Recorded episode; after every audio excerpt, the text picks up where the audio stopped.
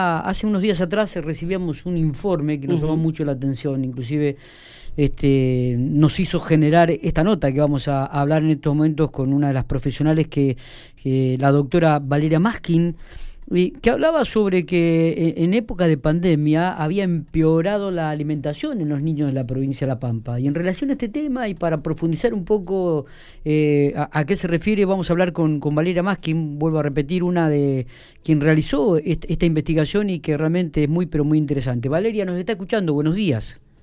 Buenos días. gracias por atendernos. No, al contrario, gracias por eh, invitarme y, y, de esta manera poder difundir la, eh, bueno, el trabajo que vamos realizando desde la Universidad de, La Pampa, porque a veces eh, está está muy muy bien salir a la comunidad, ¿no? Eh, que, la investigación no quede en, en, el orden de lo académico, sino también que se difunda en la población. Y llama mucho la atención esto de que la pandemia ha impactado en forma significativa en la dieta de los chicos de 6 a 12 años. Cuénteme cómo fue el trabajo de campo, y, cómo llegan a esta conclusión.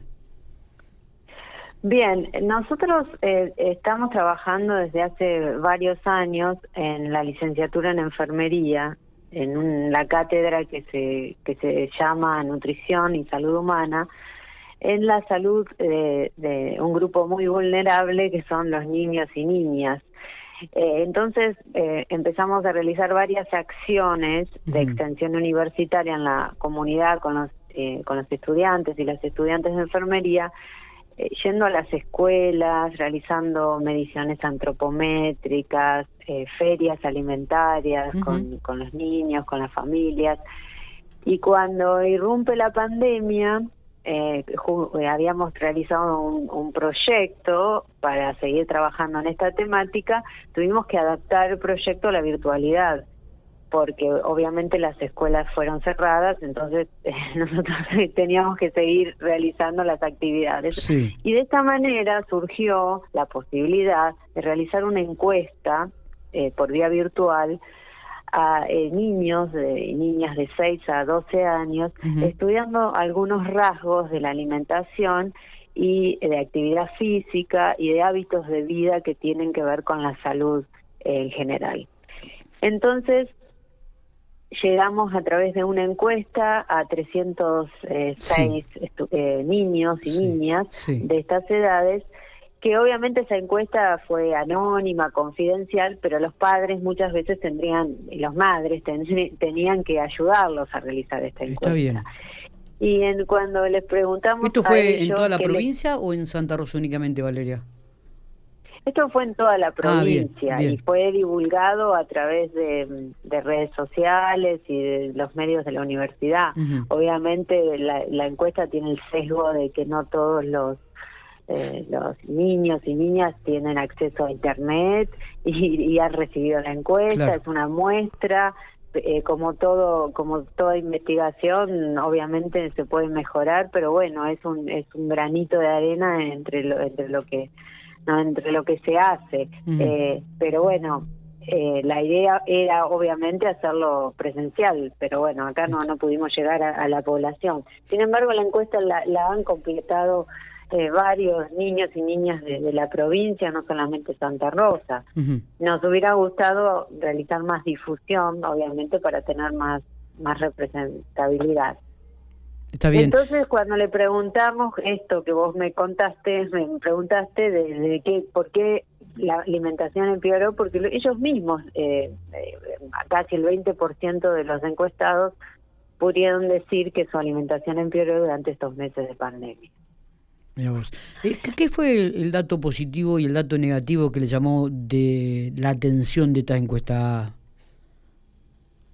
bueno, los datos, eh, empecemos por, por lo feo, así después terminamos por lo malo, digamos. los datos eh, negativos están en torno a, al bajo consumo de frutas, verduras, legumbres, eh, que también ocurre en la población general. recordemos que en nuestro país no hay encuestas alimentarias y nutricionales en general dirigidas a los niños a nivel poblacional, pero sí existe una encuesta que viene realizando el Ministerio de Salud Nacional hace varios años, que es la encuesta de factores de riesgo. Eh, y ahí eh, ahí puede se puede decir que la población en general tiene un alto índice de, obesidad y, bajo consumo de, estos de estos alimentos entonces, el consumo de estos alimentos, ¿por qué es importante el consumo de frutas, verduras, legumbres? Porque son alimentos inmunoprotectores, porque son alimentos que aportan alto contenido en fibra, minerales, vitaminas y que pueden prevenir enfermedades de varios tipos y además eh, bueno obviamente eh, son son alimentos que su consumo no solamente tiene que ver con la prevención de enfermedades sino el, la mantención de una salud adecuada.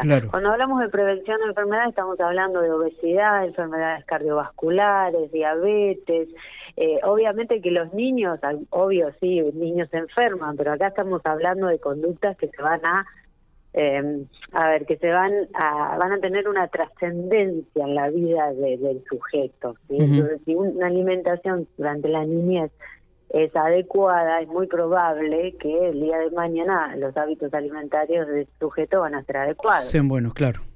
Y también hay un alto consumo de gaseosas, jugos, eh, que son alimentos que, digamos, alimentos entre, entre comillas, que tienen un alto contenido en azúcares y eso también puede predisponer a, ¿no? a la obesidad, a la diabetes. Eh, bueno, eh, después veremos por qué este consumo es, eh, eso es todo, eh, a ver, es, es, una investigación para, para seguir hablando y seguir realizando por qué el consumo de estos alimentos son muy bajos. También el, la actividad física ha disminuido durante la pandemia considerablemente. Eh, porque llama la atención de que eh, un, dato que llamó la atención Valeria es que el 70% de los chicos estaba conforme con el peso. Bueno, el, la obesidad y el sobrepeso es un, un dato que, que coincide con las con las encuestas que, que circulan, ¿no? Digamos, hay un, un porcentaje importante de la población infantil que tuvo obesidad, un 8%, y un 15% sobrepeso.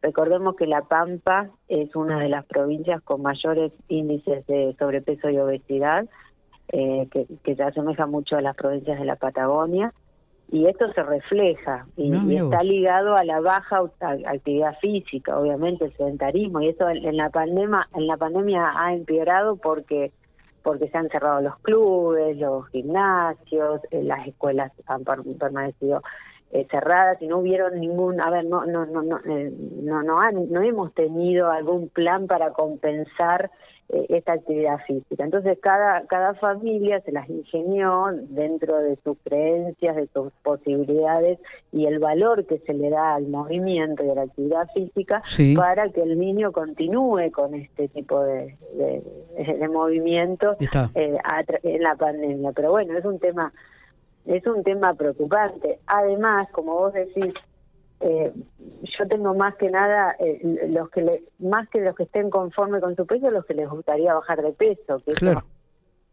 que eso eso casi un 30% de los niños quiere bajar de peso. Estamos hablando de población infantil no exactamente. Digamos esto es un dato eh, interesante que nosotros lo estamos lo estamos investigando un poco más en la segunda encuesta también que estamos realizando en este momento y que, que, los eh, los invito, las invita a, a, a, que a que puedan difundir la participación eh, de niños, de, seguimos con la misma población de 6 a 12 años, donde estamos estudiando y seguimos estudiando algunos conceptos de, de la alimentación eh, y, los hábitos de vida en la pandemia.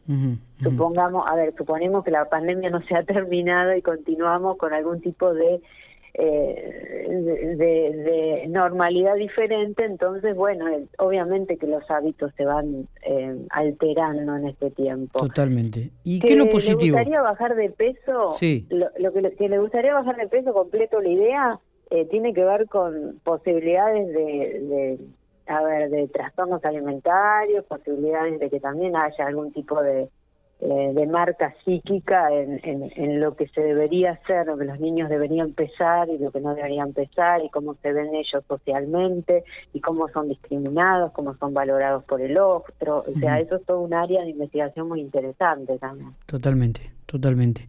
Este, realmente los números que arrojó esta encuesta de 306 chicos son interesantes en general como para analizar más profundamente. Seguramente nos llevaría casi toda la mañana a desarrollar toda esta teoría y, y, las causas y las consecuencias del por qué. Nosotros vamos a seguir atentos a, esta, a, este, a este trabajo, Valeria, y seguramente no va a ser la primera vez con esta que, la llamemos, sino que repetiremos estos llamados porque nos interesa muchísimo cuando se tratan de los niños, porque en realidad es el futuro de, la provincia, es el futuro de la vida misma, ¿no? Digo, de, de lo que viene. Así que me parece que trabajar sobre este aspecto de, la alimentación saludable, de, cuidar los chicos, de, hacer un control sobre su alimentación, me parece que es un tema que, no solamente tendría que, trabajarse en lo académico, sino eh, a nivel social, ¿no? una concientización a nivel social. Y sí, eso es un trabajo que se hace como, eh, no, claro, no solamente el Estado, la familia, sino los medios de comunicación, Totalmente. Eh, eh, las industrias alimentarias, bueno, hay un, montón de sectores que tienen que estar en realidad trabajando en esta temática, pero no te dice las cosas positivas, esas que te, las, te las tengo que decir en otra entrevista. No, no, no, cerramos con, cerramos con eso entonces.